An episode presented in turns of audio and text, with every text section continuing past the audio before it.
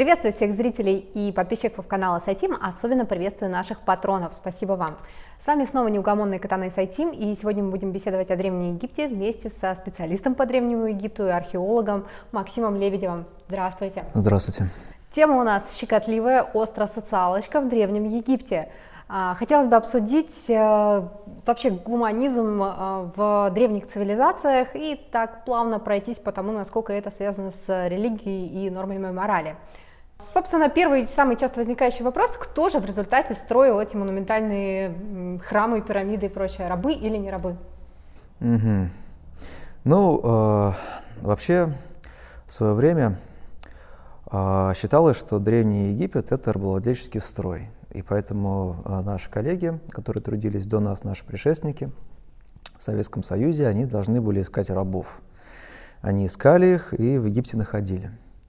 Но сегодня считается, что а, рабство в Древнем Египте оно было очень ограниченным.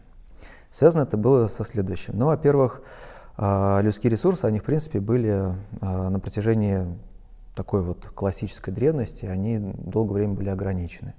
Во-вторых, были ограничены средства принуждения а, большая часть египетской истории. Потому что, ну, представьте себе, что вот, скажем, а, у вас есть раб какой-нибудь с тяпкой, да, и вы рядом с ним стоите, а вы тоже живете, ну, время строительства пирамид — это эпоха инеолита когда медь э, еще крайне мало распространена, и в основном люди тоже вооружены э, оружием там, с каменными наконечниками. И вот вы стоите, у вас, значит, какая-нибудь там дубинка, у него, значит, э, палка-копалка, и вы его собираетесь контролировать каким-то образом, да, вот, и жестко над ним издеваться.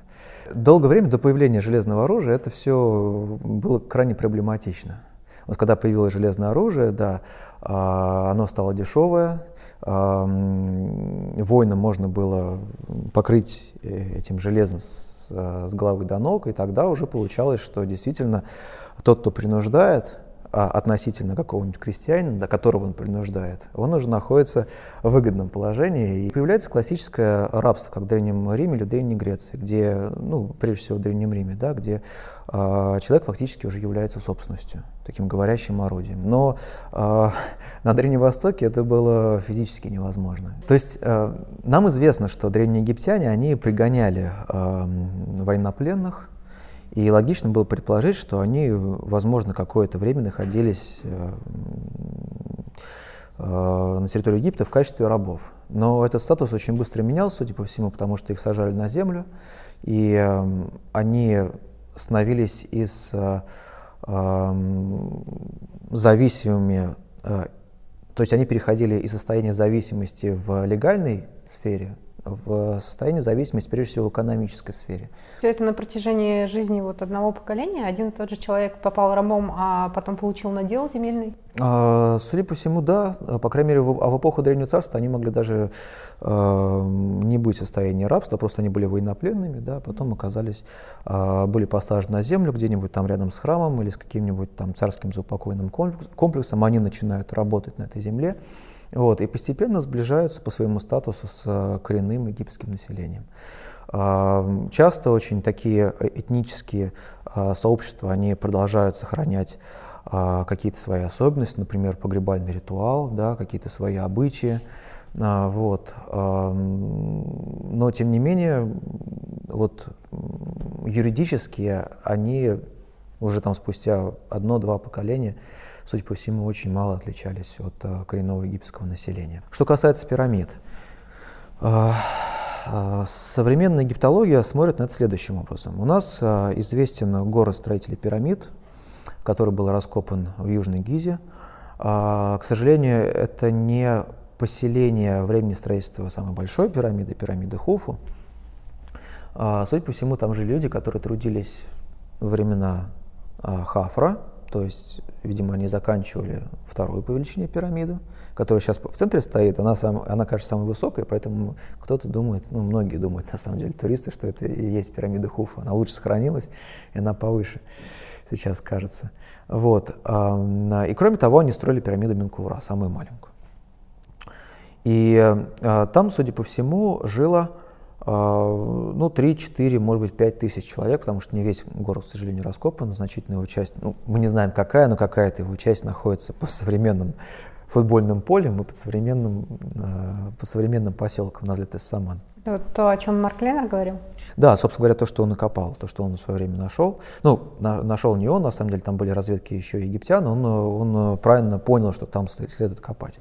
Вот, хотя это не с первого раза он нашел это место, у него были другие попытки в Гизе, другие предположения, где мог находиться поселок строителей пирамид. Ну вот там жило примерно 3-4, может быть, 5 тысяч а, профессиональных рабочих, которые очень хорошо снабжались.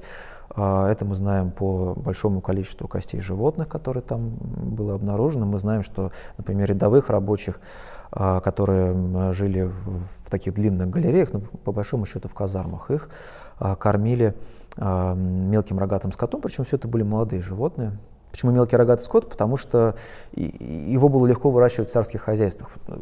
Его можно было перегонять на большие расстояния. Свинья, которая гораздо более продук продуктивна, да, и она больше мяса э, аккумулирует, э, но ее нельзя перегонять на большие расстояния. Вот. А свинюшки это не выдерживают, а козы и овцы выдерживают. И поэтому существовали, видимо, довольно крупные государственные хозяйства а, в дельте, и оттуда и вот этот мелкий рогатый скот пригоняли, и крупный рогатый скот. Но крупный рогатый скот, он а, в основном шел а, на питание каких-то э, видных администраторов. Вот. А плюс там были кварталы, где жил какой-то, видимо, вспомогательный персонал, и там уже э, очень много костей свиньи, что говорит о том, что, видимо, этих вот э, свинюшек поставляли непосредственно вот из ближайших деревень, да, вот. Но э, понятно, что вот этих трех, четырех, э, пяти тысяч человек э, было, вероятно, недостаточно для того, чтобы за 20 лет построить там, Великую пирамиду Хуфу. Хотя, опять же, нужно понимать, что поселок к пирамиде Хуфу не имеет отношения. Мы предполагаем, что он был примерно такой же. А, рабов не было, но были люди, которые должны были исполнять э, обязанности. Повинности. Повинности, да, повинности в пользу государства. И, судя по всему, в период разлива, когда поля все равно заняты водой, э, покрыты водой, вот э, этих людей но мы не, знаем, мы не можем сказать, там, сгоняли их, или это была почетная обязанность, или они рвались, наоборот. Вряд ли рвались, конечно, на эту работу, потому что... Вот, кстати, интересный момент, потому что есть замечательный фильм BBC, в котором такая душещипательная история о том, как э, какое-то войсковое прям подразделение приходит в деревню, там под стоны и крики местных жителей сгоняет кого-то на строительство пирамид. Таких вот источников нет, это все фантазия, да? Мы знаем, что вот э, весь Египет был усеян царскими хозяйствами. Они назывались по-разному, там разные термины использовались, но самый распространенный это худ, то есть некий, ну, некое хозяйство, там дом, да, а, судя по всему, в основном а, там занимались, э, то есть это были сельскохозяйственные какие-то хозяй, э, сельскохозяйственные центры, либо там вот выращивали мелкий крупный рогатый скот. Там были работники. И мы знаем, что, например, когда египтяне собирали армию, это, к сожалению, ну, это известно по чуть более поздним источникам, это уже конец Древнего Царства. Ну, вот один из крупных чиновников, Уна, вот он собирает армию, он по этим хозяйствам, к нему приезжают оттуда лидеры и со своими какими-то людьми, с какими-то своими отрядами. Мы не знаем, насколько они были большими, но вот так э, э, по сусекам они по всему Египту скребли и набирали. Причем к нему приходили люди, в том числе из Нубии, например. То есть мы знаем, что людей, которые участвовали, например, в государственных экспедициях, да, это, ну, это, было, это было непросто ты должен был уйти там, на, в лучшем случае, на несколько недель, а то и несколько месяцев в пустыню, и там страдать от, от отсутствия воды, от жары, да, от каких-то каменюк, которые на тебя постоянно падают. Вот. Но мы знаем, что этих людей, по крайней мере, хорошо кормили. Видимо, они получали больше удовольствия, чем а, то, что они, на что они могли рассчитывать э, в долине. Кроме того, это возможность для а, какого-то профессионального роста. Да, если ты э, смог каким-то образом показать э, свою сметливость, э, вот, то начальник тебя мог заметить, и потом твоя карьера могла пойти в рост. Социальные лифты работали? А, ну, у нас есть такие примеры от э, конца Древнего Царства. Мы видим, как люди, участвующие в экспедиции, постепенно, постепенно растут. А, вот. И, возможно, то, то, что они вот регулярно оказываются в этих сложных условиях, э, да, экстремальных, это играло им, играло им на руку в их э, карьерном росте. Но при этом нужно понимать, что вот если мы возвращ... вернуться к пирамидам, все-таки в центре египетского мирозрения находился царь. Это такое единственное существо, которое могло общаться с богами и как-то с ними договариваться. Да, о чем договаривались? Договаривались о нормальных разливах, о том, чтобы было не очень жарко, но не очень холодно, чтобы ветер дул с севера. Ну, каких-то таких вот эм, приемлемых условиях э, для жизни. И считалось, что царь — это единственное существо, которое может все эти приемлемые условия обеспечить. И э, запустить его обратно к богам с помощью пирамиды — это была важнейшая задача, потому что э, ну, она способствовала тому, что этот мир будет продолжать правильно функционировать. И поэтому, ну, так вот, если эту идею развивать, то каждый египтянин, участвовавший в крупном государственном проекте, особенно в строительстве пирамиды, а, он э, работал на спасение этого мира. Это тоже такая, ну, это хорошая мотивация.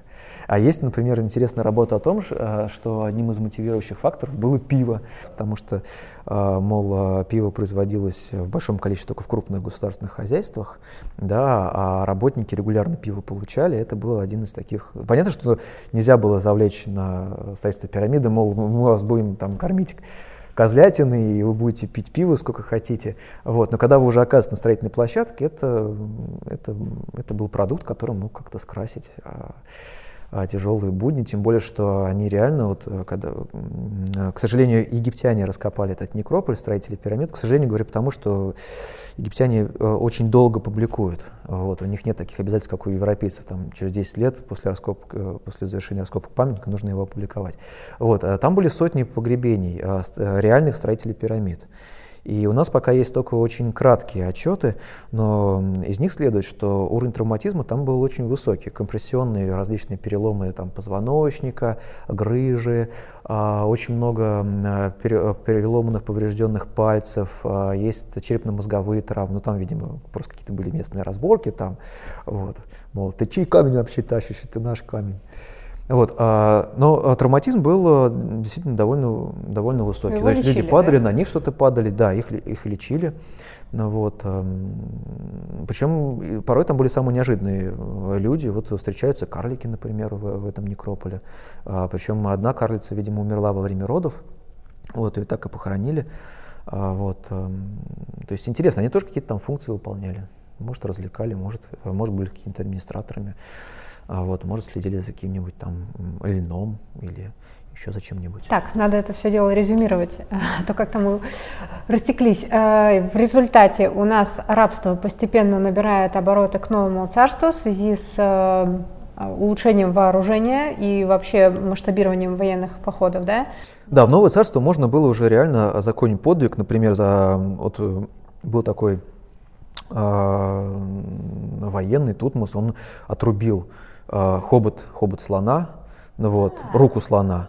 Ну, и, э, значит, ну, он там много других подвигов совершил, э, в частности, этот, и регулярно получал э, много голов э, пленников в качестве рабов. И они распространялись, но они уходили в частные хозяйства.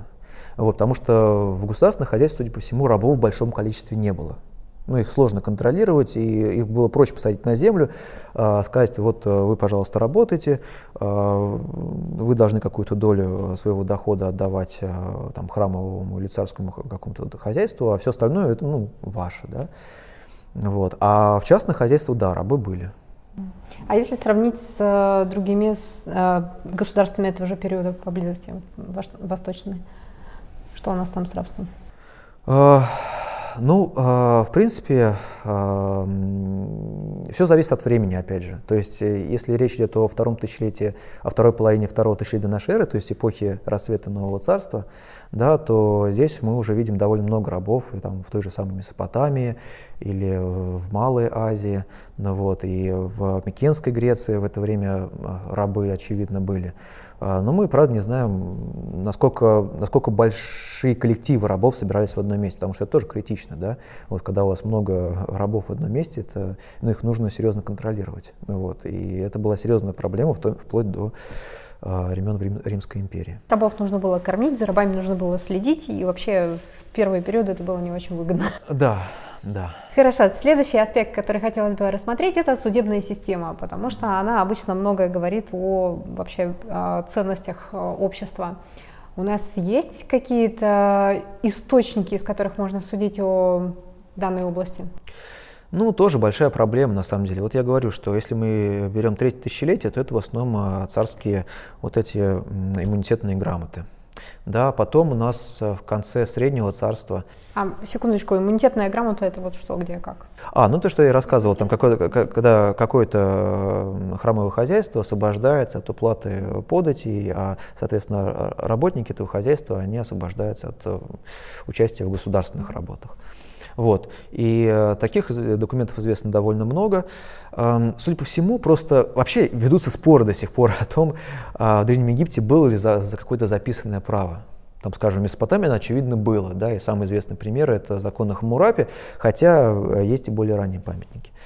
Вот. Что касается Египта, то до сих пор не очень ясно. Вот э, до греко-римского периода, но до прихода Александра Македонского, там было кодифицированное право реально, да, или, или нет? Должно же было какое-то быть там, во всяком случае, были исполнители воли фараона, которые занимались разрешением судебных споров? Ну, есть э, попытки, то есть э, есть работы, которые, специалисты, которые находят отсылки к существованию такого кодифицированного права уже э, в конце Среднего Царства. Вот.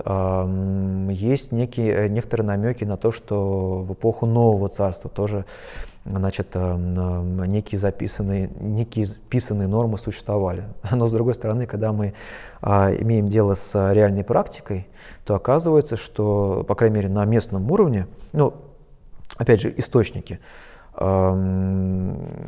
вот третье, второе, третье тысячелетие, первая половина второго тысячелетия до нашей эры Источники а, практически исключительно связаны с а, царской властью, то есть это различные царские декреты. А, когда у нас речь заходит о новом царстве, у нас есть довольно крупный комплекс источников, который происходит из деревни строителей царских гробниц в Дрельмедине. Это древние фивы, это люди, которые непосредственно работали в долине царей. Там было найдено несколько крупных мусорных ям, и в этих мусорных ямах э, были в основном а, острока, а, то есть э, куски известняка, на, который, на котором сохранились тексты изображений, но и различные папирусы. Ну, острок, кстати, могут быть и не только известняк, а еще и а, фрагменты керамики какой-то. Вот. А, кроме того, от а, позднего Среднего Царства и от Нового Царства у нас есть несколько юридических папирусов, которые происходят ну, не из Дерль-Медин. Да, и, наконец, а, количество документов начинает быстро увеличиваться, ну, примерно там с 8-9 веков до нашей эры. Еще больше их становится в греко-римский период, а, вот, но это уже совсем другой Египет. То есть получается, что от большей части фараоновского Египта и от всего классического фараоновского Египта с древнего по конец судить нам Нового не царства, почему, да? у нас мало источников. Нет, ну, нам есть а, почему судить, но у нас мало источников. А, и когда речь заходит о реальной практике, то все, конечно же, обращаются к Дрель Там очень много любопытных случаев.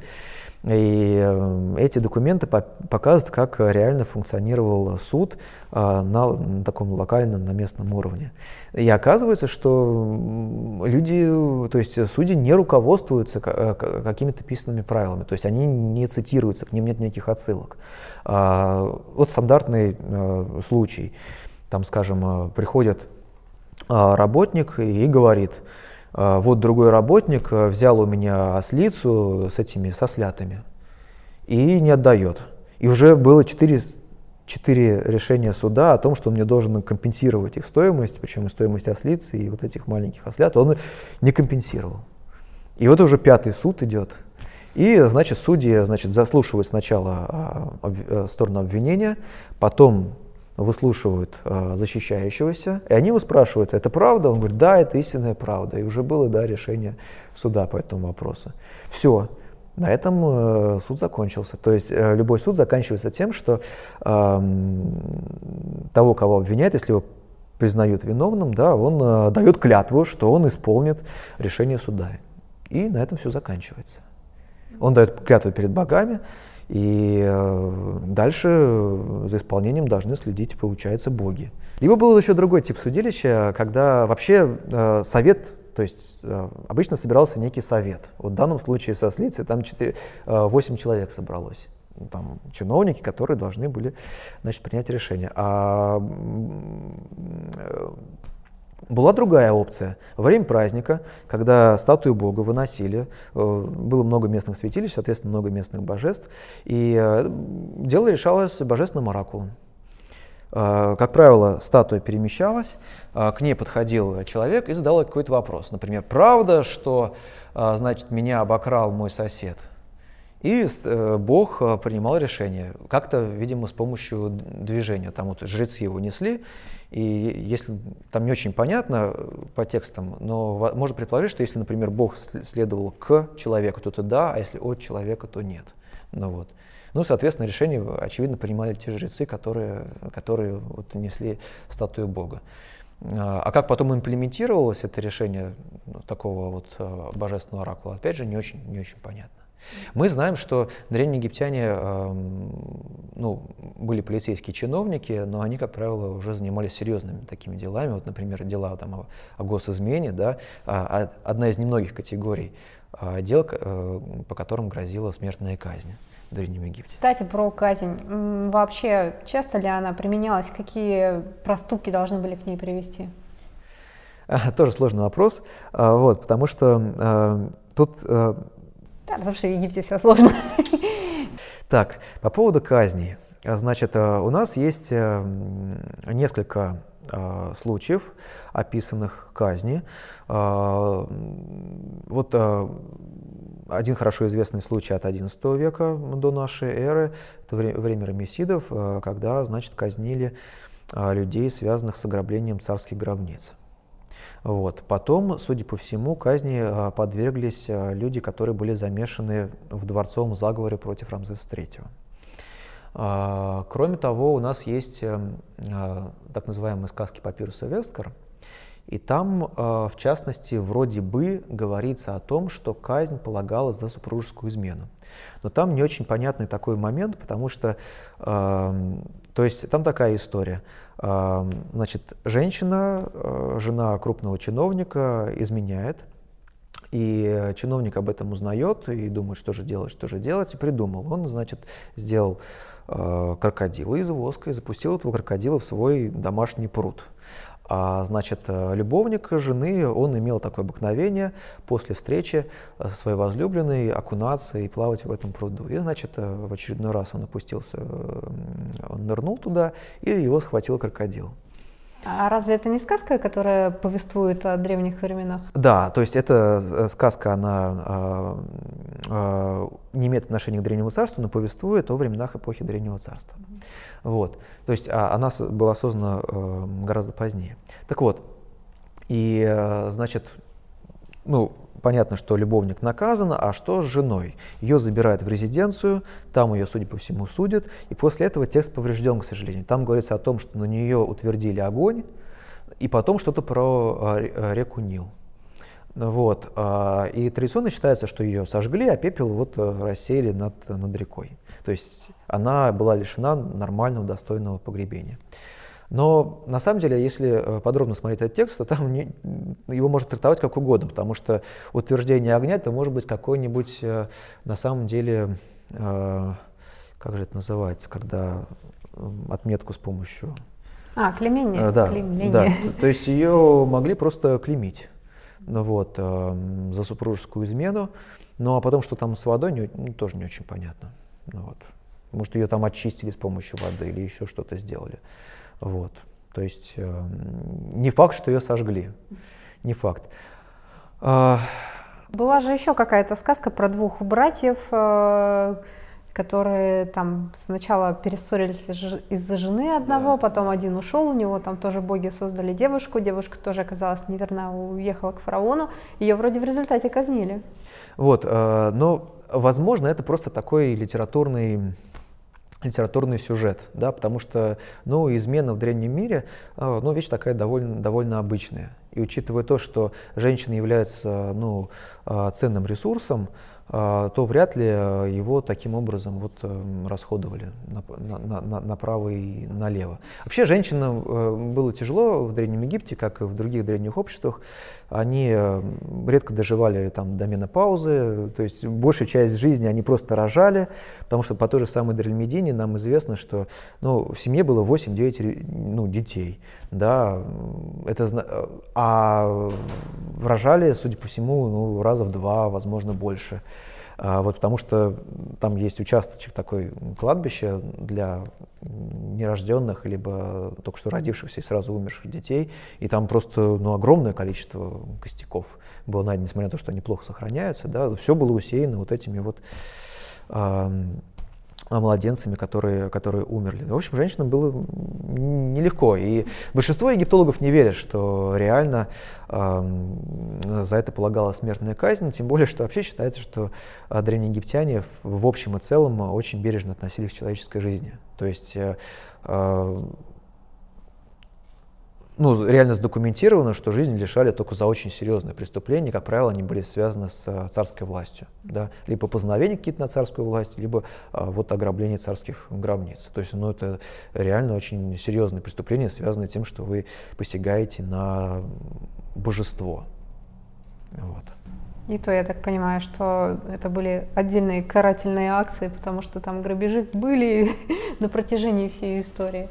Да, грабежи, грабежи были. Ходили, и, видимо, закрывали на это глаза достаточно и, часто. Да, вот все, все, все эти документы, связанные с делом XI века, с грабителями царских гробниц, они как раз прекрасно показывают, что а, эти грабители, они э, откупались, э, у них э, были сообщники Коррупция среди местной, местной администрации, да, потом мы там из, из общака просто восстанавливали эти потери, которые они должны были в качестве взятки дать чиновнику. Возвращаясь к судебной системе, а вообще, ну, на кого она распространялась? Любой ли человек мог э, пойти в суд и нажаловаться на вышестоящего? Там, можно ли было жаловаться, ну, на фараона нельзя, он божество, а вот, например, на каких-то крупных чиновников?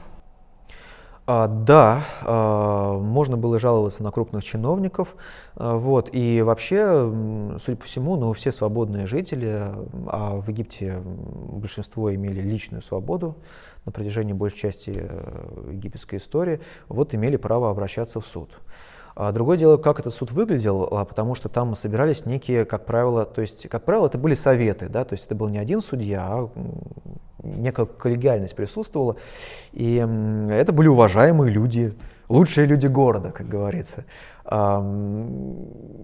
Но, но была велика вероятность, что вы просто-напросто начнете катить бочку на какого-нибудь крупного чиновника, и он окажется а среди этих порука, лучших да? людей города, да, или его друзья. Вот.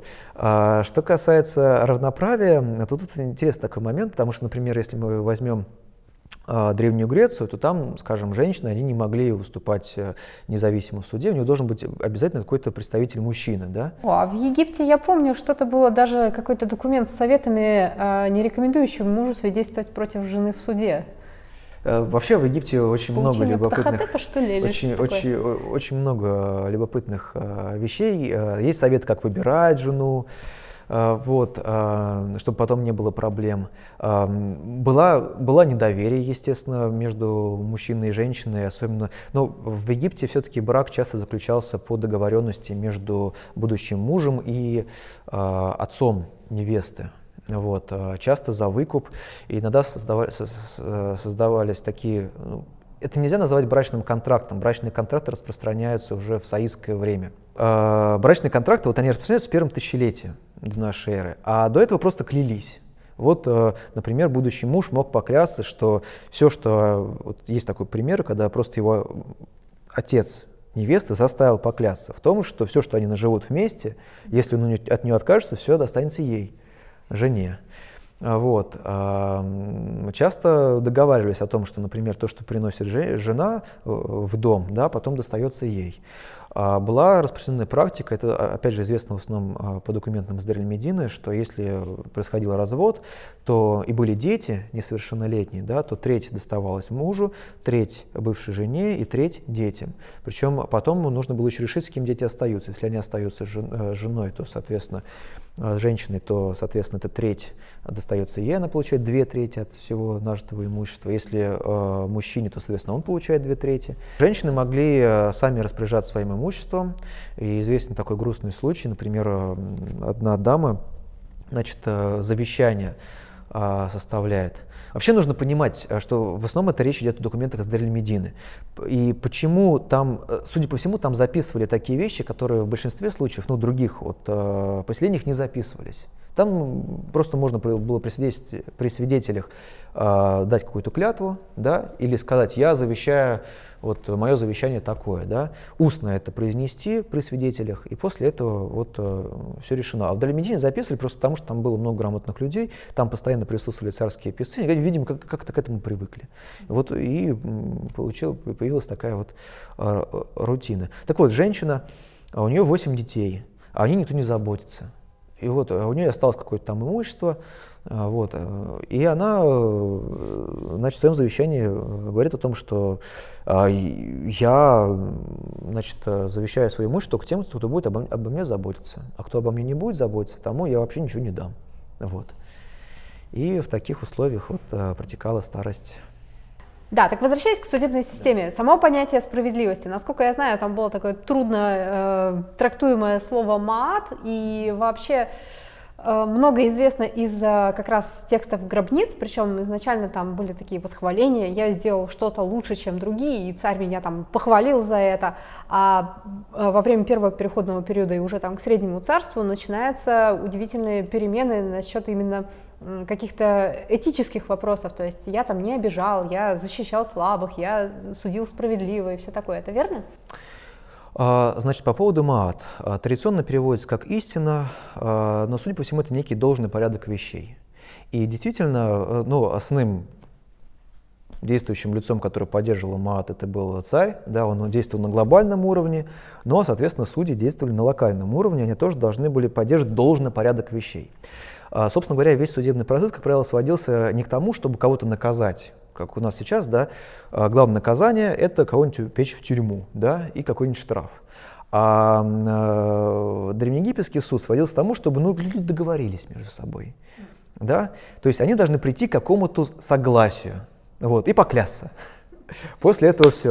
После судьи, этого боги э, уже да. Да, после этого судьи уже свое, свое дело закончили. А, было предположение о том, что в Египте а, были тюрьмы, Вообще в древнем мире тюрьмы, они редко очень встречаются, да, потому что ну, человек должен сидеть, его нужно кормить, он ничего не производит или производит крайне мало и крайне неохотно. И вообще, что это за наказание такое, да, если с него можно три шкуры содрать, да, или там рабом его сделать, или еще что-нибудь из него там, э, да, выжить. А, поэтому тюрем не было. В Египте тоже, а, но был такой термин, а, ну, как бы он и есть, хенерет, который э, из некоторых контекстов можно было предположить, что это тюрьма. На самом деле, судя по всему, это некий так, концентрационный лагерь трудовой лагерь. То есть там можно было реально загреметь. А, они были распространены с эпохи Среднего Царства. Вот в этот Хенерет можно было загреметь, и потом тебя могли отправить в какую-нибудь там каменоломню или на войну, или на какое-нибудь строительство, и там на тебя упадет колонна, и все, и на этом твоя жизнь закончится. Вот. Это было, видимо, место такое неприятное. Э, существовали системы смотров, э, где просто чиновник брал... Но это объясняет э, маленькое число смертных казней. Зачем казнить, если можно отправить если можно в концентрационный лагерь отправить, да, а там уже как, с этими людскими ресурсами будут как-то разбираться. Вот. Практичный подход. А, то есть основная задача а, суда это была а, заставить как-то людей договориться между собой, да, и ну вот. А, и, кстати, об этом же говорит и практика э, э, ну, различных там, ну, заключения брака. Юридически это, видимо, никак не оформлялось, кроме, ну, долгое время, да, кроме как различными клятвами. И, но зато развод, вот это было дело уже общественное. Вот, потому что это все касалось а, имущества, имущества семьи, и тут нужно было собирать, значит, э, совет и там вот решать как-то, чтобы э, все это было по справедливости и по любви они как-то разошлись. Вот. Но иници инициировать, опять же, бракоразводный процесс э, мог у мужчины и женщины. Вот. Ну, так в результате э, вот эти вот, э, скажем так, упор на справедливость, он действительно со временем возрастает? Хотя бы гордиться этим начинают, да? А, ну, египтяне, вообще вот это а, понятие монат, оно находилось а, в центре их мировоззрения. И египтяне были, ну, судя по всему, такими жуткими сутяжниками. А, вот, потому что даже, в конце концов, они суд перенесли даже в загробный мир. Да, кстати, это вот отдельная тема. А, вот, они суд перенесли даже в загробный мир, а, и, собственно говоря, там по делам твоим тебя судят. Очень да? красивая вообще концепция взвешивания сердца. Ну, она как бы красивая, с одной стороны, но с другой стороны, египтяне, которые э, увлекались магией, они находили различные пути обхода. Например, вместо сердца можно было положить сердечного скоробея, э, вот, где написать там «сердце мое, матери моей, не следствие против меня на суде Осириса». Ну да, там у них много было всяких способов обмануть богов, но а... ведь сама концепция, что да, суд сама концепция, по справедливости. Да загробном мире. А, да, потому что вообще Египет это ну, 3000 лет истории, да, и мы видим, как а, развивались а, представления о загробном мире, как они становились все более, гум, более гуманными, я бы так сказал. Потому что изначально ну, все зависело от того, насколько ты можешь себе построить богатую гробницу и сколько там сможешь изобразить всего, да, какого Потом богатства.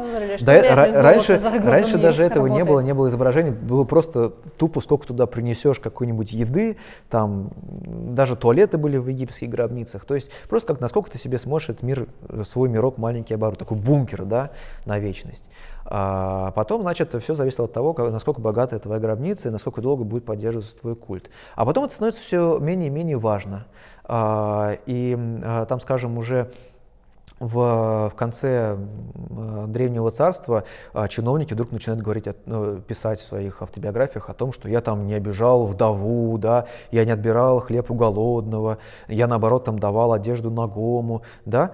А, это говорит о том, что в обществе существовали некие представления о том, что такое добро и что такое зло, точнее, что такое должный порядок вещей, то есть что такое мат, да. По крайней мере, мат это когда голодный не должен быть голодным, да, вот, или голодного, по крайней мере, нужно кормить, да, это, э, это это вот действие в соответствии с должным порядком вещей.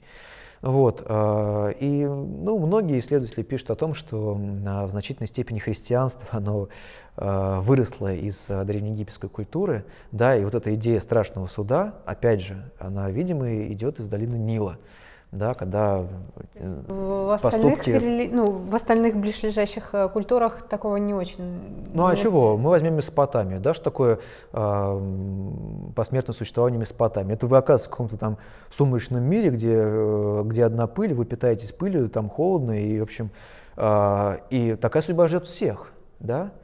Ну вот, э, почему Гильгамеш, он такой весь это понурый, да, да потому что он, э, у него друг там Энкиду умер, он понимает, что его то же самое постигнет, и как бы там замечательный Супермен не был, да, он э, все равно там окажется. Или возьмем Древнюю Грецию или Древний Рим, но там тоже все, э, вот эти э, бесплотные тени, они ходят, они постепенно себя забывают, да, э, там холодно, гадко, противно в этом загробном мире. И только для самых там героев, а, вот есть, эм, а, например, остров Левка, где царствует Ахилл, и туда вот там вроде как более-менее осмысленное существование эти души ведут. А так они постепенно просто забывают этот мир и вообще забывают, кто они есть, и вообще превращаются в таких зомби. А вообще египтяне такие неисправимые оптимисты, судя по их текстам. У них вообще все вот так вот в загробном мире. А, кстати говоря, про загробный мир и погребение. Э, Еще один характерный момент э, в древних культурах это вот погребение семьи, слуг вместе с господином. Оно периодически встречается. Э, насколько я знаю, у египтян есть как минимум два свидетельства. До династическом периоде такое было вроде бы, и потом еще что-то в сторону Кермы, там вот это вот Дефуфа. Я ничего не путаю? А, да, значит, э, и в Керме встречаются, э, значит, захоронения а, людей, которые, ну, предполагают, что их убили ритуально, да, чтобы они сопровождали ну, это вообще характерно для своего господина. Такое было, и, судя по всему, вероятно, это практиковалось, возможно, вплоть аж до Третьей династии, то есть до начала Древнего царства.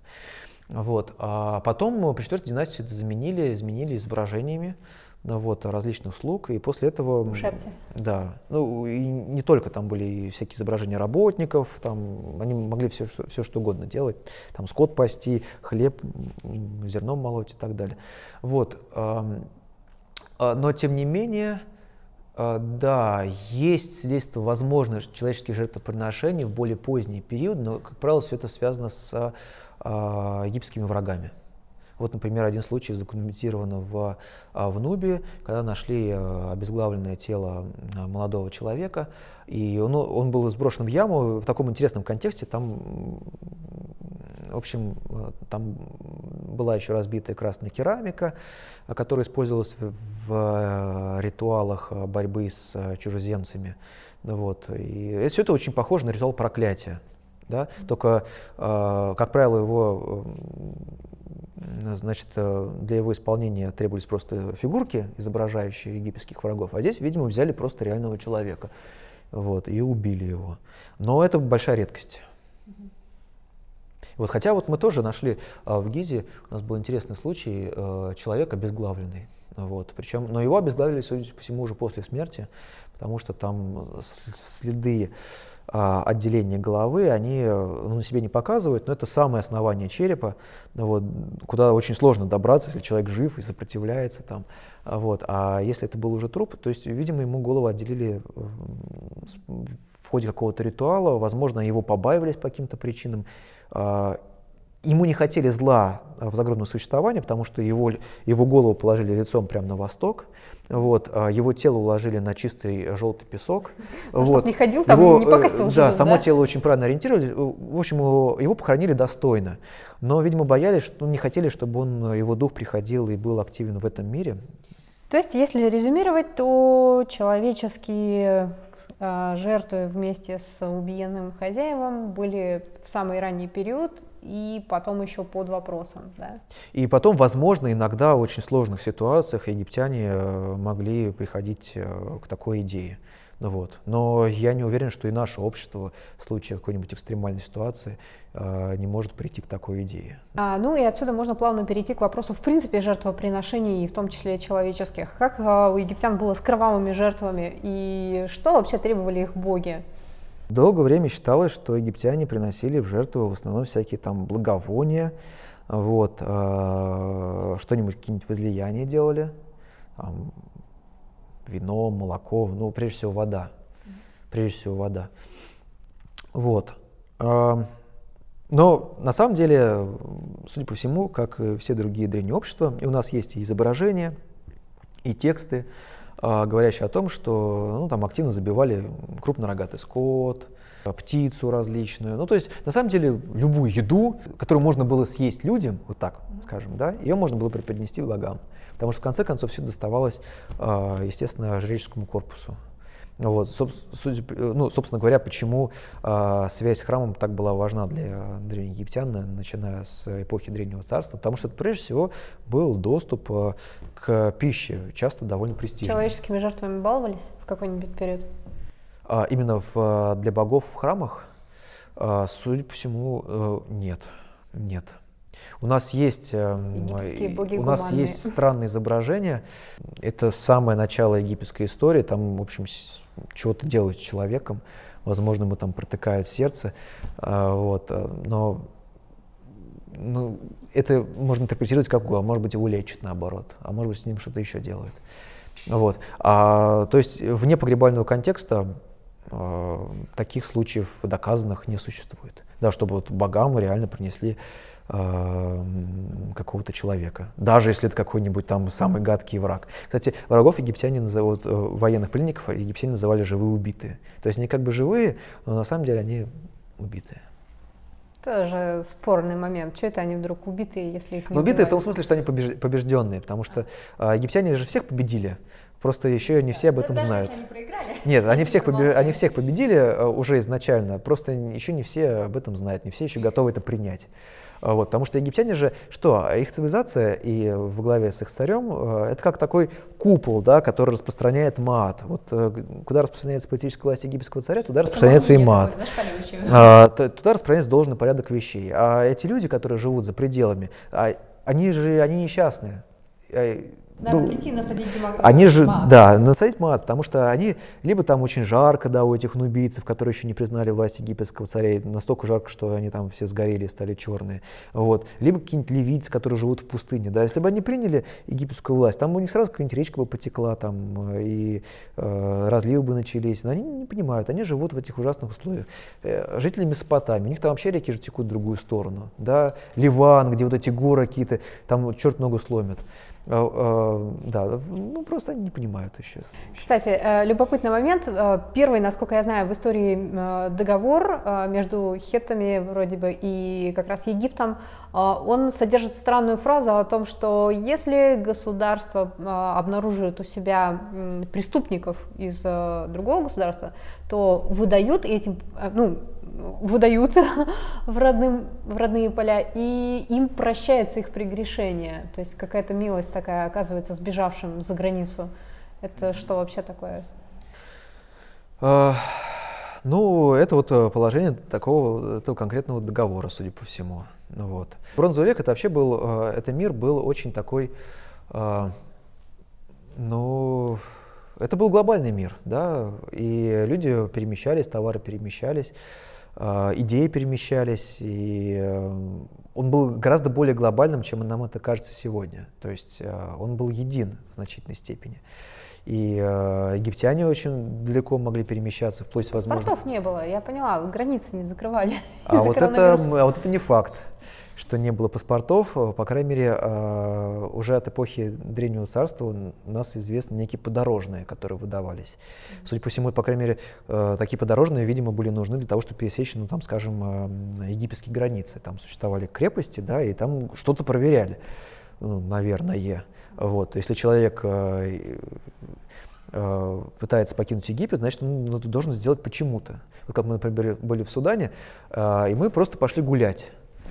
И к нам вышел какой-то такой дряхлый-дряхлый старик и говорит, идите домой. Он говорит, почему? Мы же гуляем. В Судане никто не гуляет. В Судане либо идут по делу, либо сидят дома. Там не гуляют. Так вот. Свои а, в это время дома а, сидят. И у нас есть известная, известная история Синухети, да, он скрывался. То есть он, а, когда он дошел до египетской крепости, он скрывался, он не хотел, чтобы его увидели стражники, он ночью преодолевал ее. Вот. То есть, видимо, у него не было документов. А, или он боялся, что его допросят, или еще. В общем, Напомните, пожалуйста, кто это такой? А, Синухет это был такой, э, значит, а, чиновник, э, который... Не тот, который сбежал втихую, когда заговор какой-то произошел? Да, он, да, якобы случился некие, некие разговоры, да, после смерти очередного царя, вот. А он в это время находился в армии. Вместе с сыном царя. Да, вместе с сыном царя. И сын, значит, отправился туда, в резиденцию, чтобы принимать э, дела. Вот. А он как-то струхнул и, в общем, сбежал из Египта. Что наводит на мысли. Да, ну что наводит на мысли о том, что, видимо, не всегда э, так гладко переходила власть э, в Египте, как хотелось бы, да, потому что вообще-то ну, все же боги решают, там хор просто перемещается с одного царя в другого. Насколько я знаю, фараон его в результате простил. Да, он его простил. и более того, фраза да. была, что такого ты сделал, что тебя должны здесь не любить. Да, и, кстати, э, Синухет, что... Синухет тоже, о, о, непонятно, что он сделал, и об этом, кстати, написано очень много работ. Причина страха Синухета, да, чего он, собственно говоря, испугался. Вот, э, не очень понятно, но Синухет э, свалил на Бога. Договориться проще всего, свалив все на Бога, вот, в конце концов. Кстати, про Или на недопонимание. Богов. А, пантеон у них громадный, наверное, самый большой среди имеющихся. И э, были ли вообще религиозные войны в какие-то периоды? Насколько ревниво боги Египта относились к другим? Разрешалось ли иноземцам почитать э, своих божеств? И есть еще сведения, что принимали египтяне вообще в пантеон чужих богов, причем совершенно спокойно. То есть да, никаких там гонений не принимали было. вместе с населением. Вот приходили азиаты, приходили своими богами. Эти боги постепенно могли оказаться в египетском пантеоне, причем даже почитаться царями активно. Ну, вот, особенно ну, хорошо известные есть примеры от эпохи Нового царства, когда заимствовались... Страта и? Да, когда заимствовались, особенно э, божества, связанные с какими-то военными действиями, да, вот когда цари вели военные действия в, на Ближнем Востоке, а, там на территории Сирии и Палестины, ну, хорошо было бы заручиться и поддержкой местных богов. Кто его знает, они же эту территорию крушут в конце концов. Вот. А, э, религиозных войн как таковых вообще в древнем мире не было. Да? Даже если мы возьмем Древнюю Грецию или Древний Рим, но ну, не было там религиозных войн. Да? Но, вот, э, собственно говоря, религиозное противостояние началось, когда появились христиане, да? потому что это был реальный вызов уже языческому мировоззрению. А язычник с язычником всегда найдет общий язык. Был один, естественно, хорошо известный, широко известный случай в египетской истории. Это реформа Эхнатона. Он хотел установить культ единого божества, судя по всему, солнечного, с которым напрямую ассоциировался сам. Вот. А, но там, судя по всему, а, вот, вот эти все репрессии, они были направлены прежде всего против а, изображений других богов, да, их имен, вот хороший, кстати, но не вопрос. против людей, но не против людей. А хотелось еще осветить такой момент. Насколько я знаю, что египтяне паскали на своих богов э, писали там, то есть могли совершенно непочтительно отзываться, какие-то пьесы э, присутствовали а, с описанием, как боги ссорятся между собой, там плетут интриги и обижаются друг на друга. Ну, собственно, это дозволялось как богохульство? Были какие-то наказания? Ведь э, разные прикольные истории с богами, да, как правило, связаны с какой-то растой мифологии. А, понятно, что в Египте, судя по всему, какая-то растая мифология существовала, но она долго времени не записывалась. Вот. А то, что у нас есть, как правило, происходит уже от очень поздних э, периодов египетской истории. И тут не очень понятно, а какую роль уже играла в этом во всем а, античная традиция. Вот. То есть, возможно, все вот эти прикольные истории про египетских богов, как там Исида, например, а, бога Ра обманула и завладела его тайным именем, вот, э, или э, вот эти все подробности о, соревнов... о э, борьбе Хора и Сета, когда они там сражались, когда они там плавали на лодках, например. В общем, возможно, что все это создавалось уже под влиянием в значительной степени ну, греческой мифологии. И тут такой очень, очень очень э, сложный вопрос. Но, Но за осквернение, за осквернение э, храмов, э, храмового имущества полагалась серьезная кара. Спасибо вам большое. С нами сегодня был специалист по истории Древнего Египта и археолог Максим Лебедев, а также команда Сайтим. Ждем ваших подписок, просмотров и лайков. До свидания.